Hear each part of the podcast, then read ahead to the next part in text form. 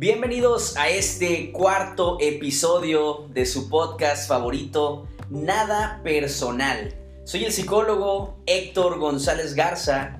Estoy aquí junto a mi colega y amigo, el psicólogo Enrique Orrantia. Enrique, ¿cómo estás? Saludos, saludos amigos, saludos amigas. Muy bien, muy bien, muchas gracias. Eh, pues un poco triste por la noticia tan lamentable que el día de hoy en la mañana nos, nos llegó por parte de los medios el cual pues falleció el astro argentino Diego Armando Maradona a los 60 años de un ataque cardíaco. Eh, no sé si tú te enteraste, cómo te enteraste, me gustaría que nos comentaras un poco, porque aquí en el podcast tú eres el, el bueno para el fútbol. Háblanos un poquito acerca de, ¿no? Sí, hoy por la mañana, hoy por la mañana justo, eh, eh, pues así como todos, ¿no? Recibimos la noticia de que falleció Diego Armando Maradona a los 60 años, precisamente creo que de, un, paro, me parece, no estoy seguro. El chiste es que recibí la información también. Eh, es una información lamentable, uno de los mejores jugadores, uno de los mejores futbolistas de la historia, aquel que eh, fuera campeón, en, campeón del mundo en México 86, famoso por aquel, aquel tremendo gol que hace eh, que fue nombrado el mejor gol de la historia o el mejor gol, gol del siglo. Este, también por la mano de Dios, esta, esta jugada donde mete un gol con la mano y, por una serie de, cosas más por las cuales es y será recordado este, este jugador. Así es, así es. Para muchos vanagloriado, para otros pues muy muy detestado, ¿no? Sobre todo por ese mundial. Eh, recuerdo que en su momento hablamos un poco acerca de que este, si mal no recuerdo, era el equipo eh, inglés. Así es. El que pues parecía ser que esa noticia no, le, no, les, no les cayó muy en gracia incluso a los mismos directivos, ¿no?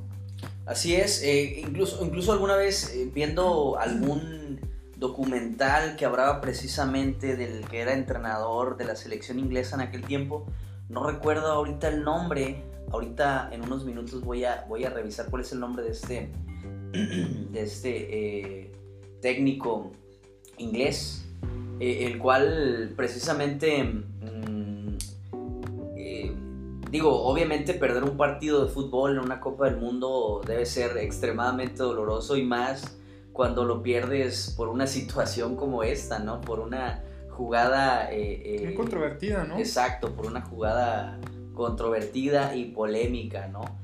Este, como comentas, pues eh, muchos escándalos fuera del fútbol, eh, pero creo que la cuestión deportiva eh, pues es por la que será recordado, es por la que será recordado y seguramente estaremos viendo ahí videos, documentales, películas, no dudes hasta una serie, ¿no?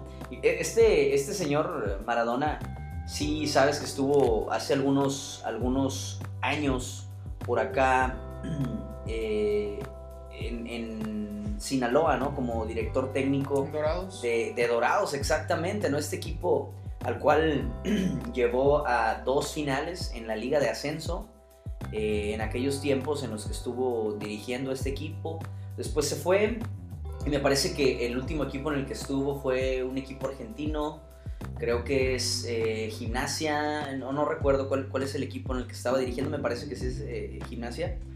y pues estuvo, no sé exactamente cuánto tiempo, pero pues fue su última, eh, su último contacto con el fútbol, ¿no?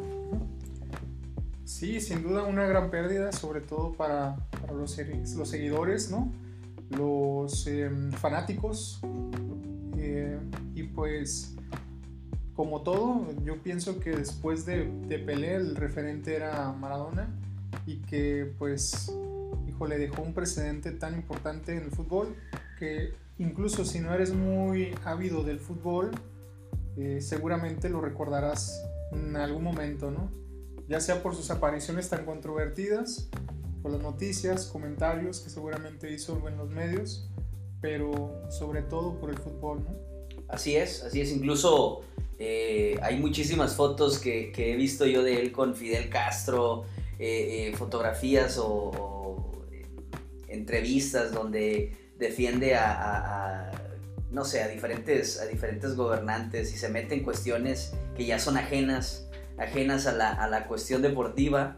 Eh, y pues será recordado por, por, eh, por, todo lo que hizo, por estos, incluso ahorita, tú de repente, bueno, no sé si te ha tocado, pero me toca ver videos de juegos recientes o partidos que están ocurriendo en la actualidad y de repente ves un video de algún juego de fútbol de por allá los años 80 y se nota, y se nota muchísimo el, eh, cómo ha evolucionado el fútbol, cómo ha cambiado el fútbol. Así como todos los deportes, obviamente el fútbol también evoluciona, ¿no? Y, a lo mejor hace 20, 30 años era muchísimo más lento que ahora. Sin embargo, cuando ves este gol que, que fue catalogado como el gol del siglo, puedes tú apreciar que esa jugada es difícil para aquellos tiempos, para estos tiempos, cualquier momento en la historia, podemos, eh, podemos notar la dificultad de un gol como, como este.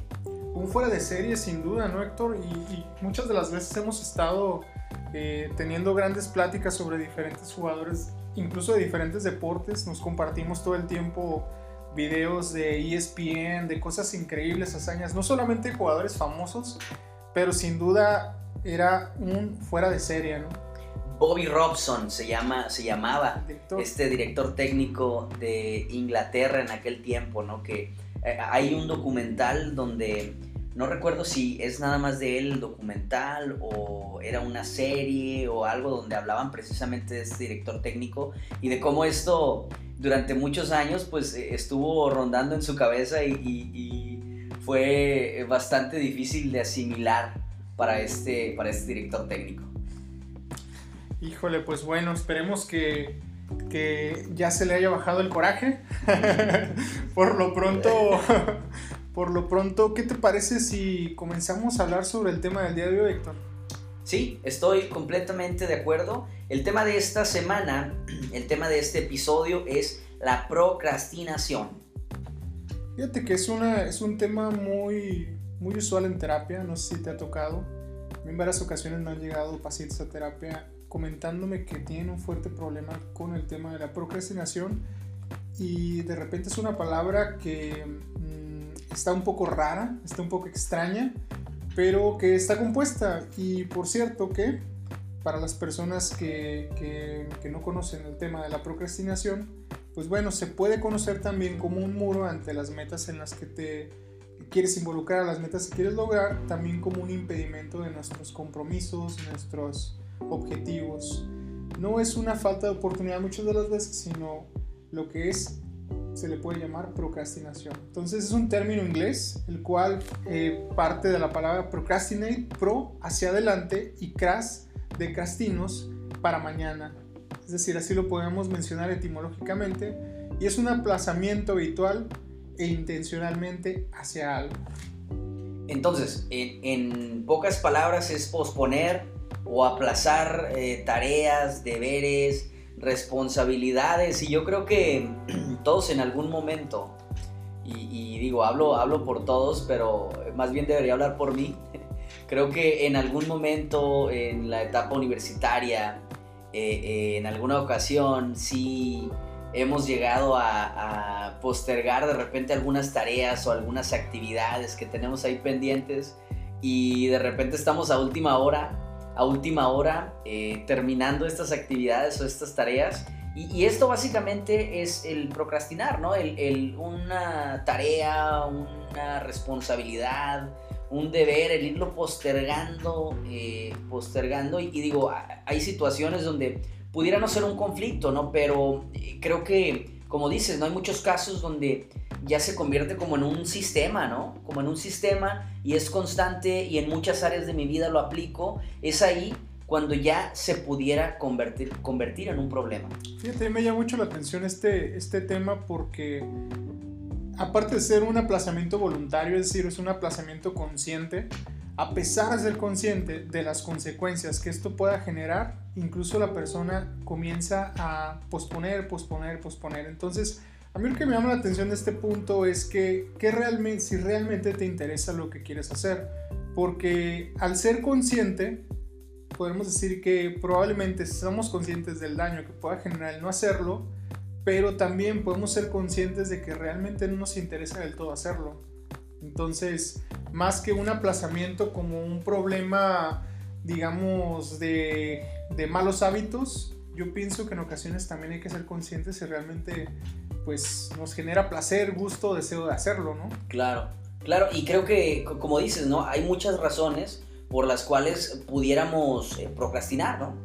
Eh, porque a lo mejor no estamos disfrutando lo que estamos haciendo por ansiedad, por estrés, por miedo, no sé, por una gran cantidad de razones por las que pudiéramos llegar a de repente procrastinar en alguna de las actividades que tenemos.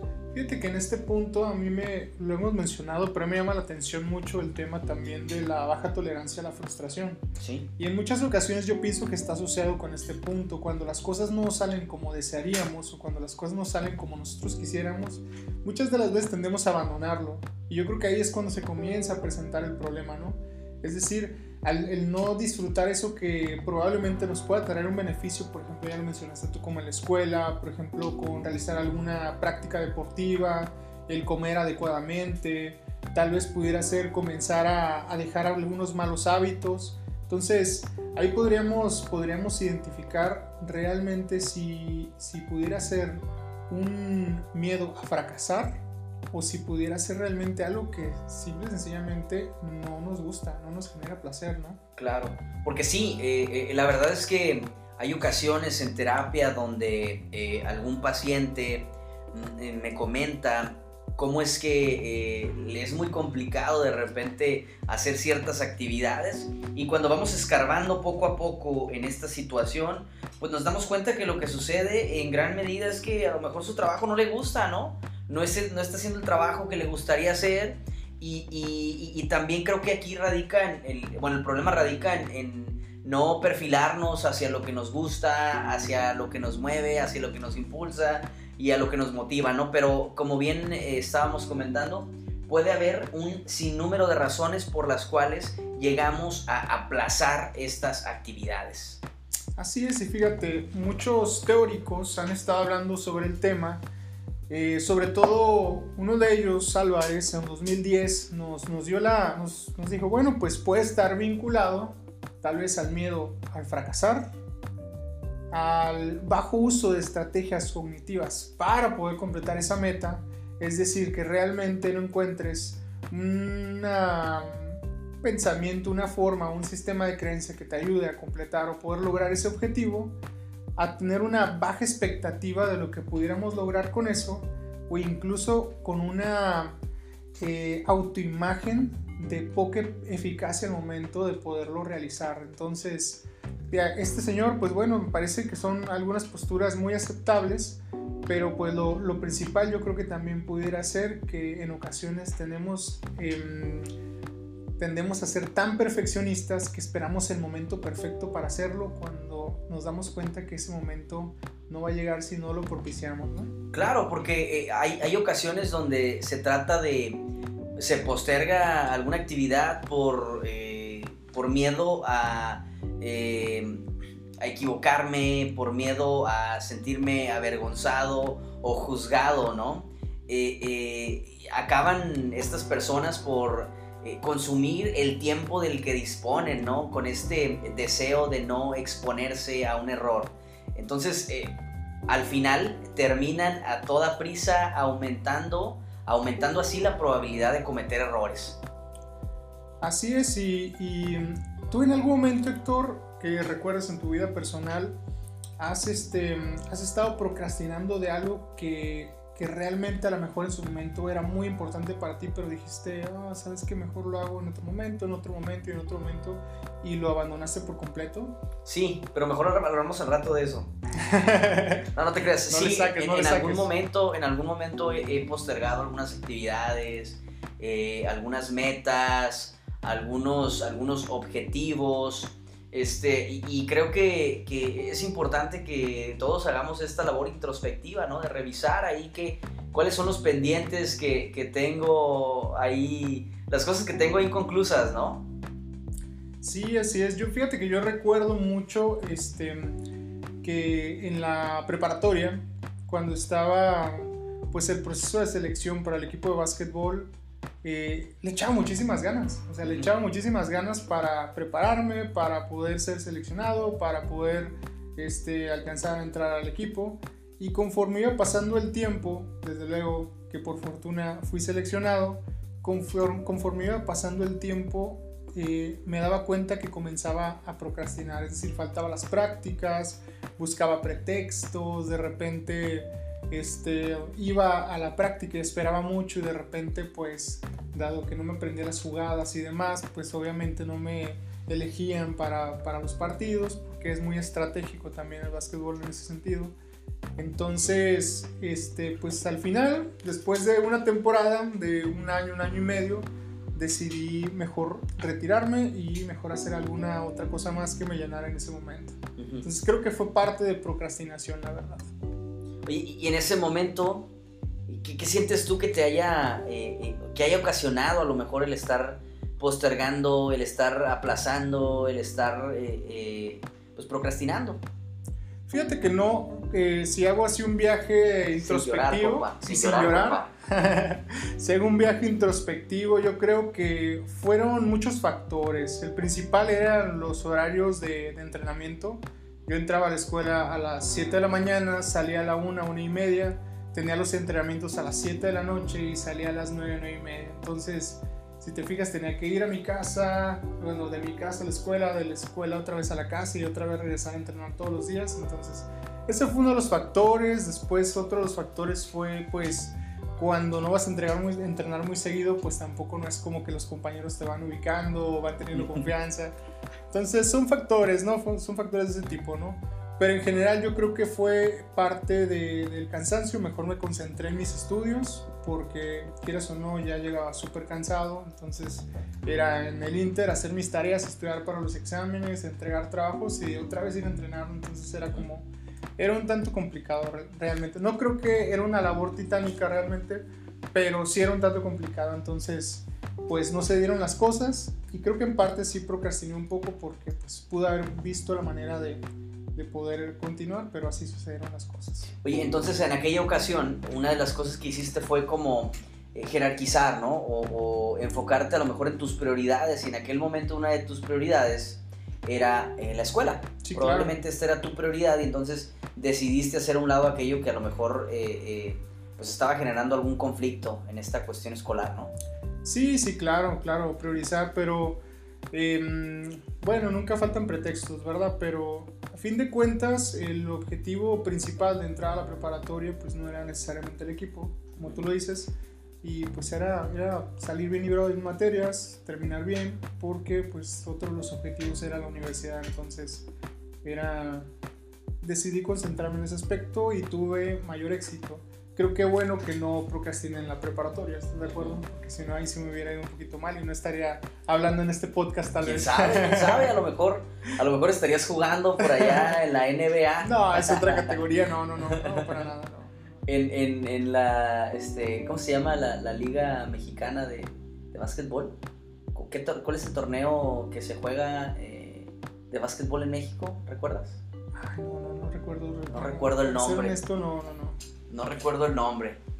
Pero bueno, pero bueno, el punto es que eh, cada quien va como priorizando, ¿no? Vas tomando cuáles son tus prioridades y te vas enfocando. Probablemente en aquella ocasión, si un problema para ti hubiera sido el, cómo estabas procrastinando en todo esto eh, y te hubieras acercado a terapia, nos hubiéramos dado cuenta únicamente que lo más importante para ti en ese momento era la escuela, ¿no? Y que quizá eh, eh, pues se valía, se valía enfocarte en aquello que sí te gustaba, bueno, o aquello que sí, eh, que sí querías hacer en aquel momento. Es por esto que también es, importante revisar cuáles son mis metas, cuáles son mis objetivos, qué, qué, es lo que yo quiero conseguir o hacia dónde me quiero, me quiero dirigir. Probablemente si tu sueño de toda la vida hubiera sido jugar básquetbol, quizá eh, hubieras tenido mayor impulso o hubieras estado más motivado para hacer esta labor de ir a la escuela, ir a tu casa, regresar al entrenamiento y luego ir otra vez a tu casa, ¿no?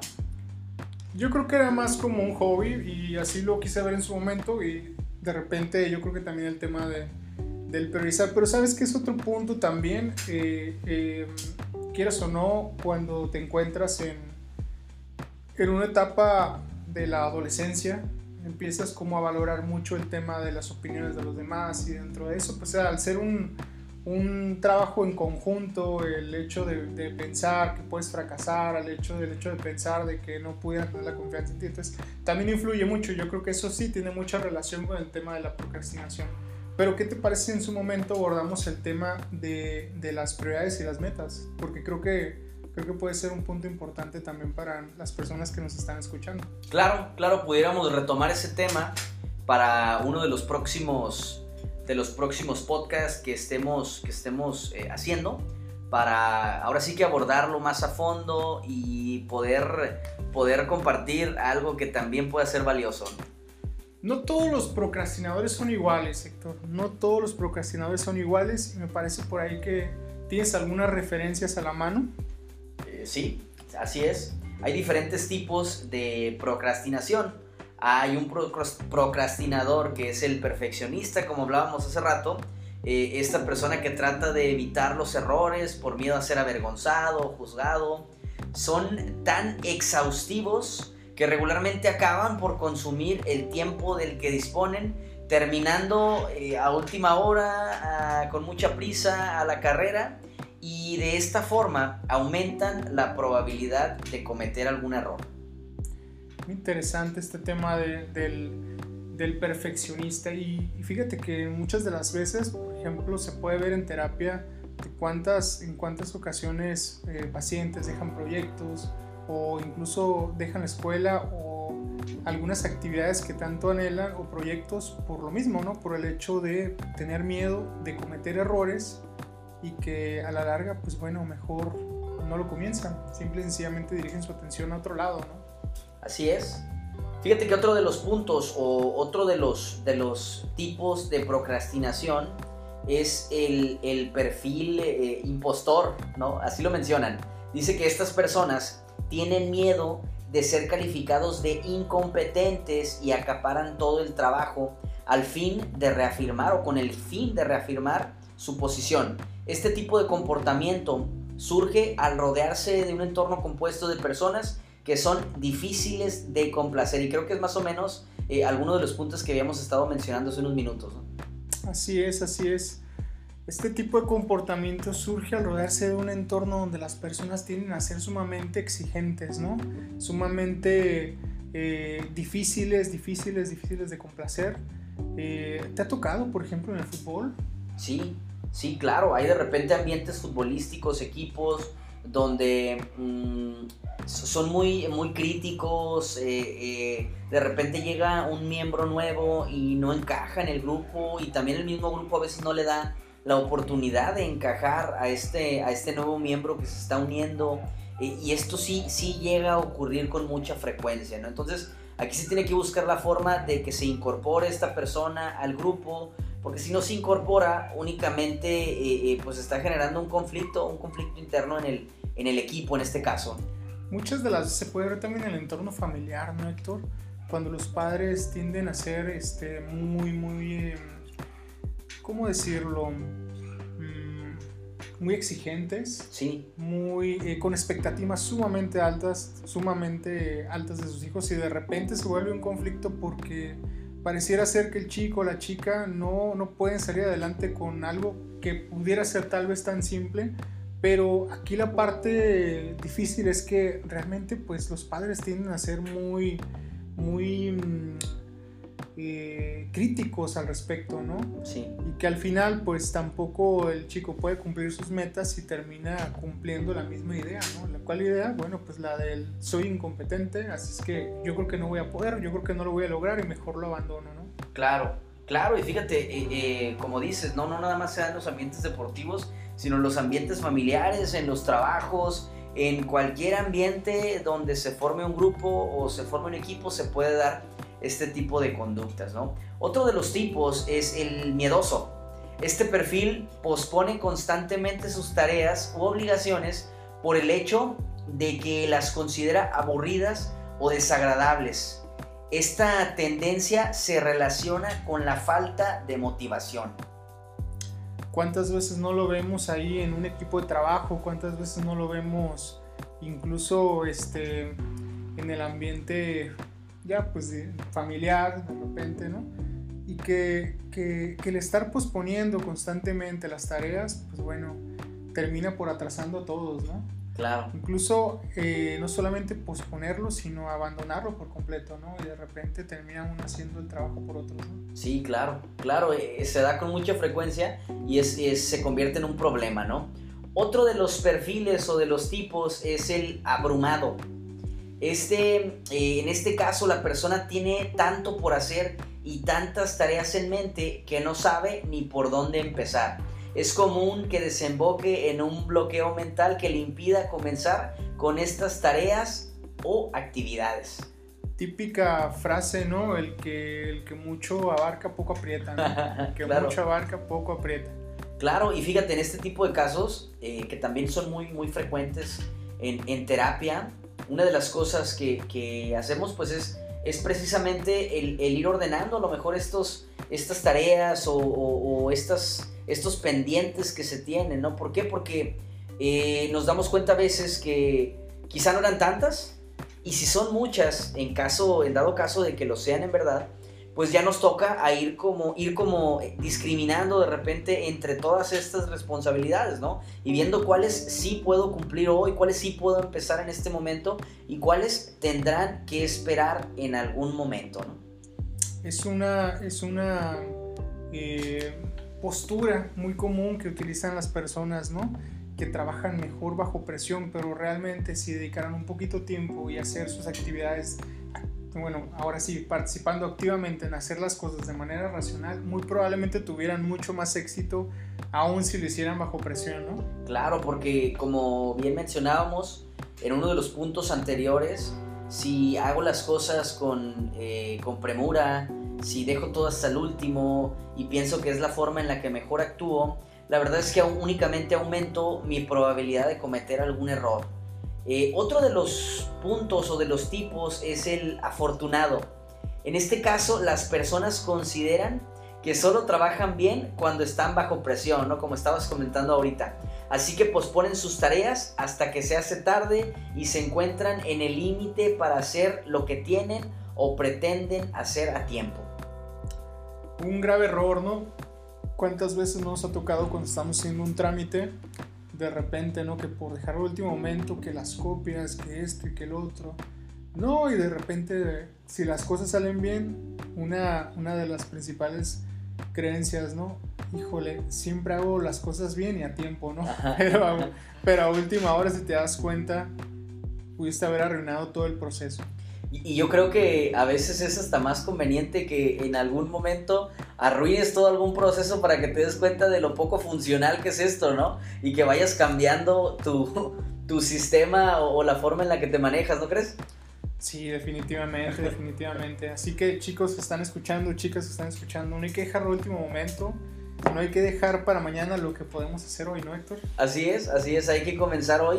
Y, yo les sugeriría, y, ahora sí que de tarea, algo de lo que me gustaría que se llevaran en este podcast es precisamente el ir ordenando tus pendientes, el ir eh, eh, escribiendo cuáles son los pendientes que tienes, que tomes una hoja, tomes una pluma y que vayas poco a poco escribiendo cuáles son los pendientes cuáles son las cosas inconclusas que tienes y que después de que las escribas, probablemente son 10, probablemente son 2, probablemente son 100, pero independientemente de cuántas sean, que las vayas poniendo, poniendo en orden de importancia o de urgencia e importancia.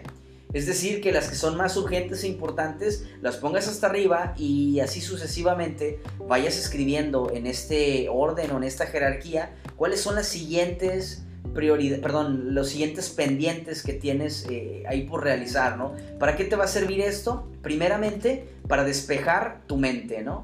¿Por qué? Porque una vez que tienes la información ya escrita, tangible, observable, es como si todo eso que traes en mente lo plasmaras en una hoja y lo soltaras y lo dejaras ahí, ¿no?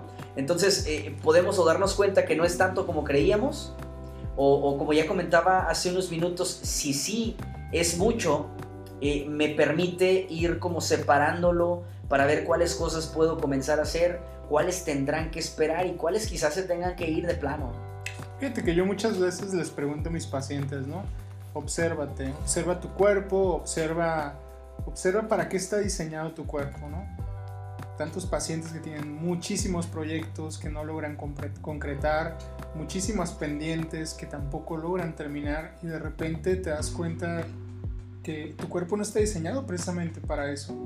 Tu cuerpo está diseñado para sobrevivir ante un ambiente y adaptarte adecuadamente a un ambiente hostil, pero no para estar cumpliendo constantemente objetivos, eh, eh, una constante em, auto, ¿cómo se le pudiera llamar? Una constante mm, autodemanda, ¿no? Entonces, uno de los puntos es entender que nuestro cerebro le cuesta trabajo también arrancar, Héctor, y, para esto hay que darnos cuenta, como lo mencionamos en el podcast pasado, que es como un músculo.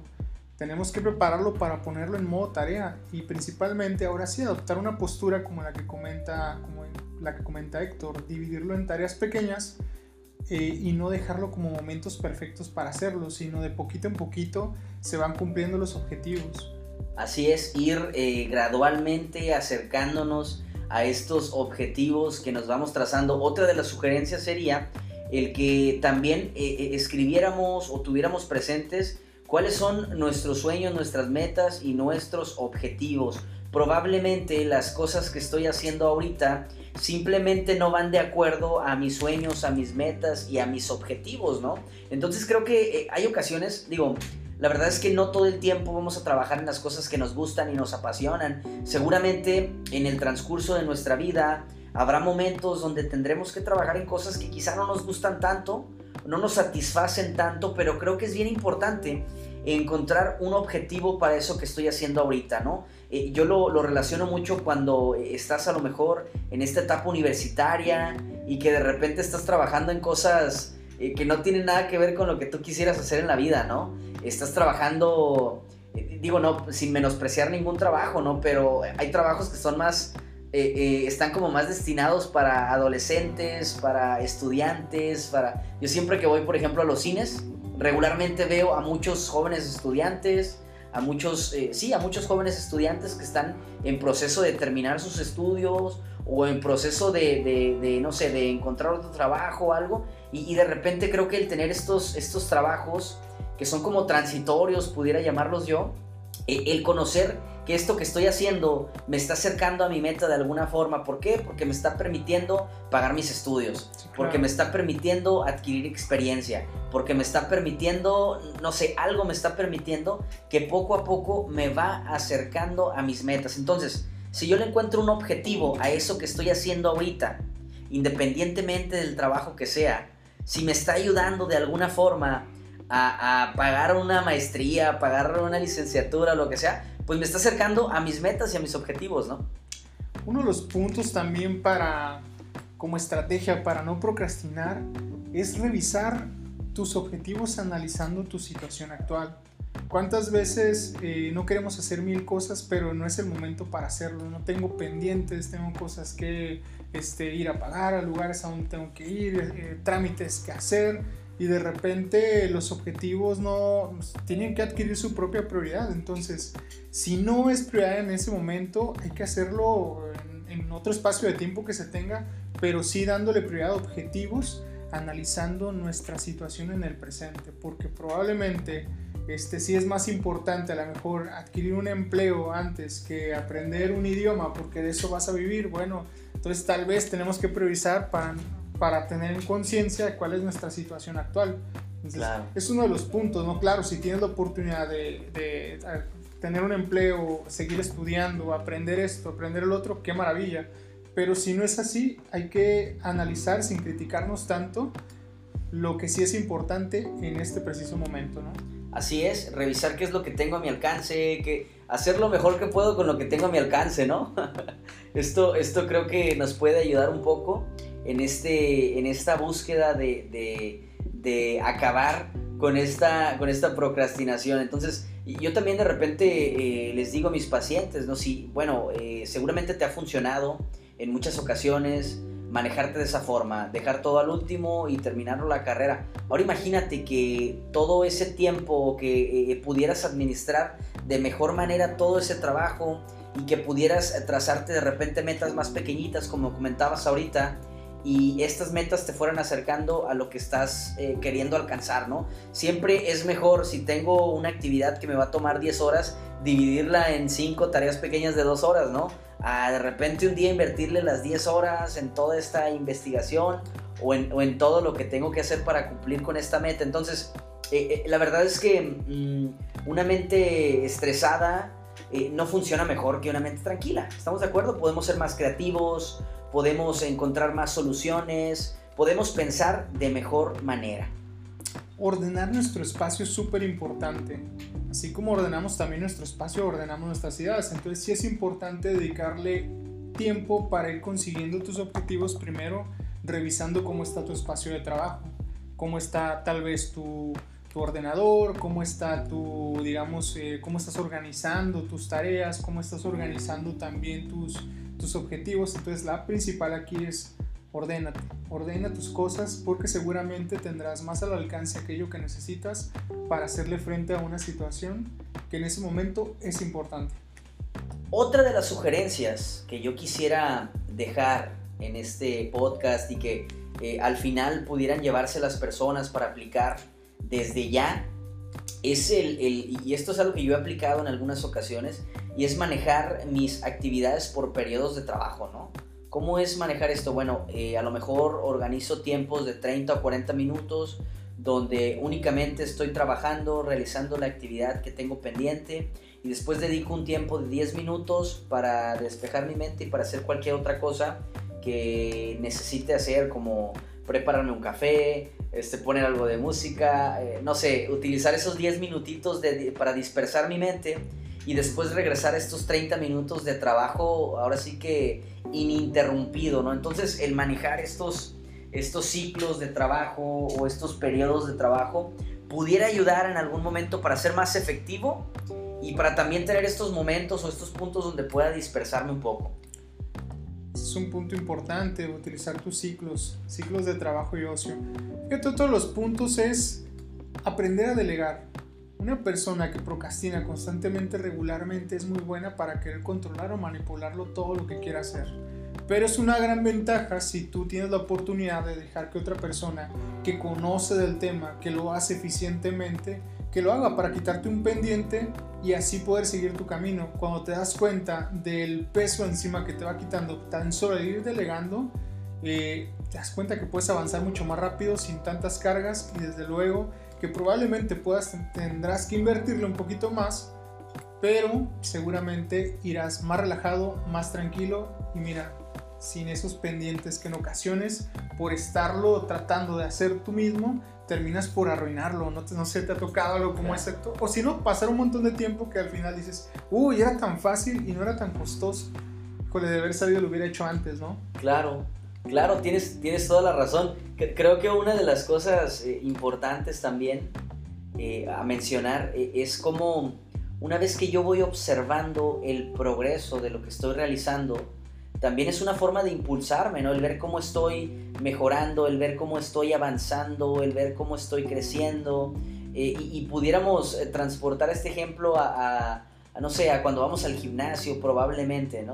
Si yo estoy yendo al gimnasio por un año y no veo ningún progreso, ni siento que soy más fuerte, ni más rápido, ni brinco más alto, ni estoy más, este, eh, más marcado, probablemente desista desista de seguir eh, asistiendo al gimnasio, ¿no? Y ya no quiera de plano ir.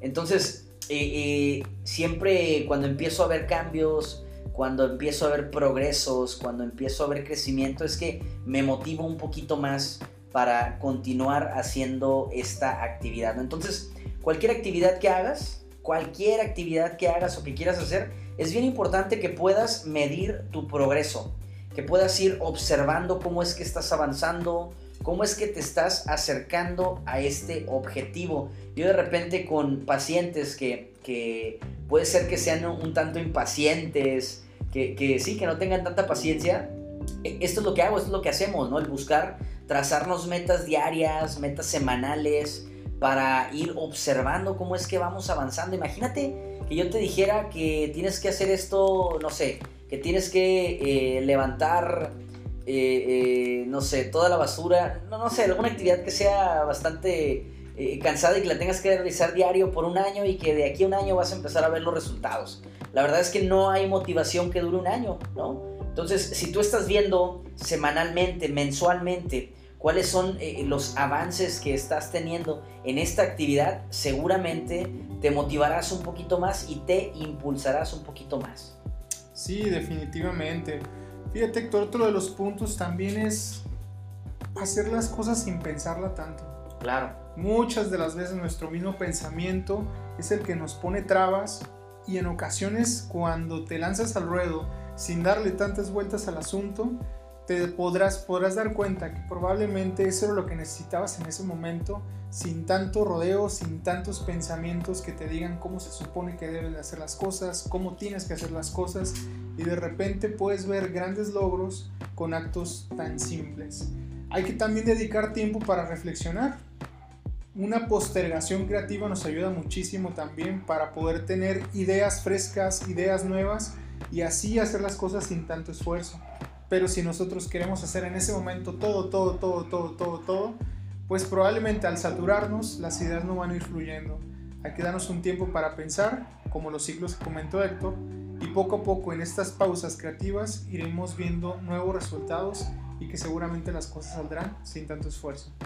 Eh, totalmente de acuerdo en esto, en esto que comentas y quiero hacer hincapié en lo que comentaste al principio, ¿no? De, este punto que estabas compartiendo, en cómo a veces es importante no sobrepensar las cosas, ¿no?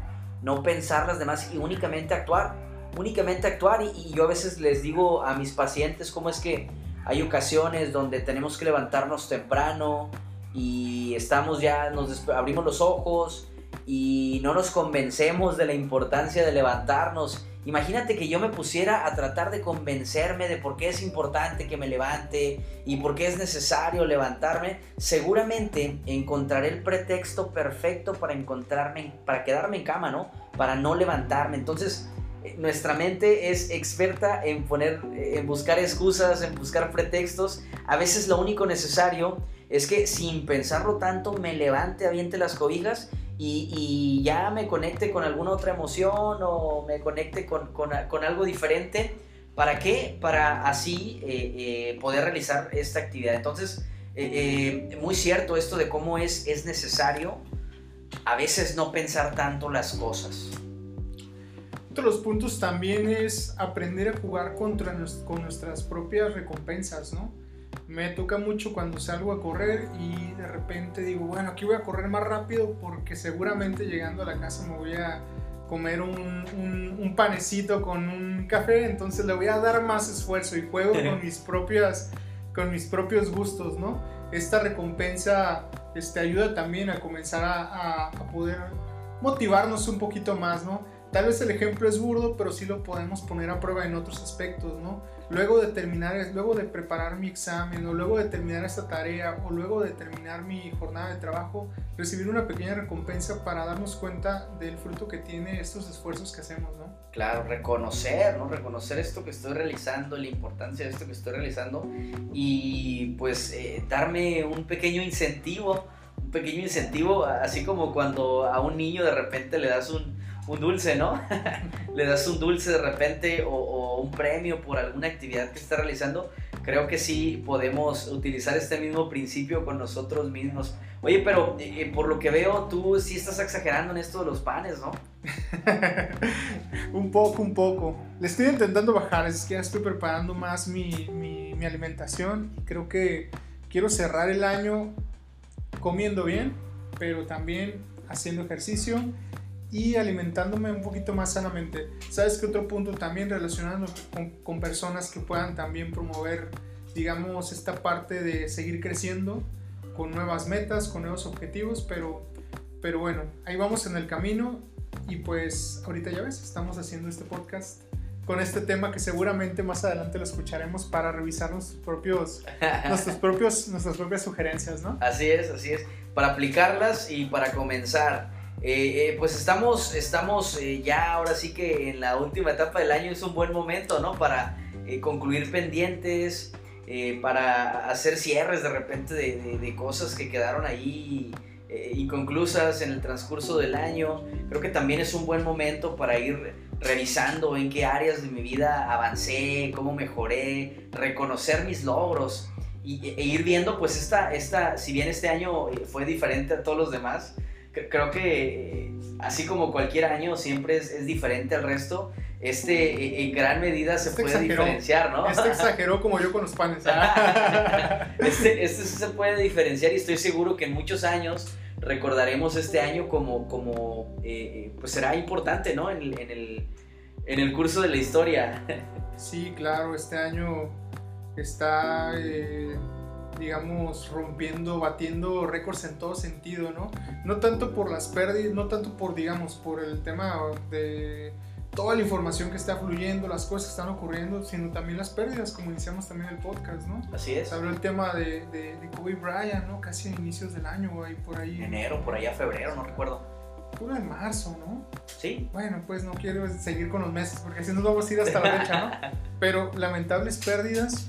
Y lo cierto es que hablando del tema de procrastinación, pues hay que aprender también de este tipo de problemáticas, ¿no? Así es. ¿no? Y, esos son personajes eh, reconocidos, personajes, este, eh, sí, pues reconocidos mundialmente, ¿no? Pero pues seguramente hay muchísimas vidas que se perdieron, ¿no? En, este, en el transcurso de este año y, creo que eh, también es, importante nosotros reflexionar, ¿no? Utilizarlo para reflexionar, para, para eh, aprovechar el tiempo, para cuidarnos, para, este, ahora sí que compartir con nuestras personas eh, eh, queridas, incluso claro. dentro de este, de este tema de la procrastinación, seguramente muchos de nosotros tenemos por ahí pláticas pendientes, tenemos por ahí visitas pendientes, tenemos eh, asuntos, problemas pendientes que, que, arreglar o hablar con personas importantes de nuestra vida, ¿no? Y creo que también es un, es un buen momento para, para retomar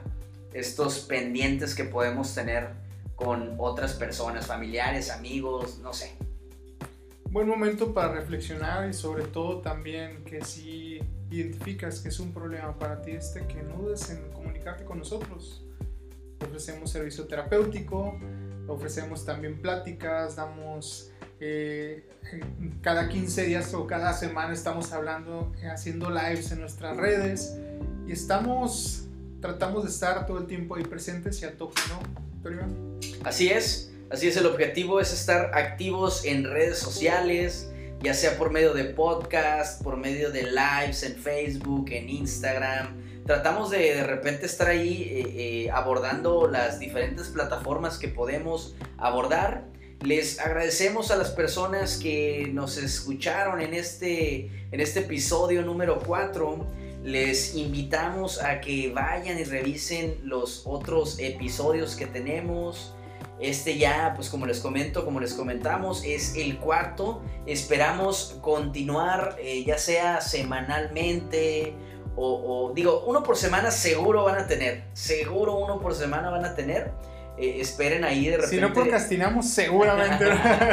Así es, si no procrastinamos, seguramente van a tener uno por semana. Eh, eh, y pues en, en Instagram tenemos varios lives que hemos compartido. Pueden ir a revisarlos, hay varios temas que pueden resultar bastante interesantes. Les vamos a dejar las redes sociales para que puedan ponerse en contacto con nosotros, nuestra cuenta de Gmail, nuestra cuenta de Instagram, para que nos manden sus sugerencias, sus comentarios, sus, eh, los temas que creen que, que pudiéramos abordar en futuros podcasts. Un gusto, un gusto compartir contigo, como siempre, Héctor. Y pues amigos, estén al pendiente de nuestras redes, si les gustó el podcast, también compártanlo, pero sobre todo pongan, pongan a prueba el mensaje que les damos. No hay que dejar para mañana lo que podemos hacer el día de hoy. Entonces, con esto cierro el día de hoy, Héctor. Muchísimas gracias y nos vemos hasta la próxima.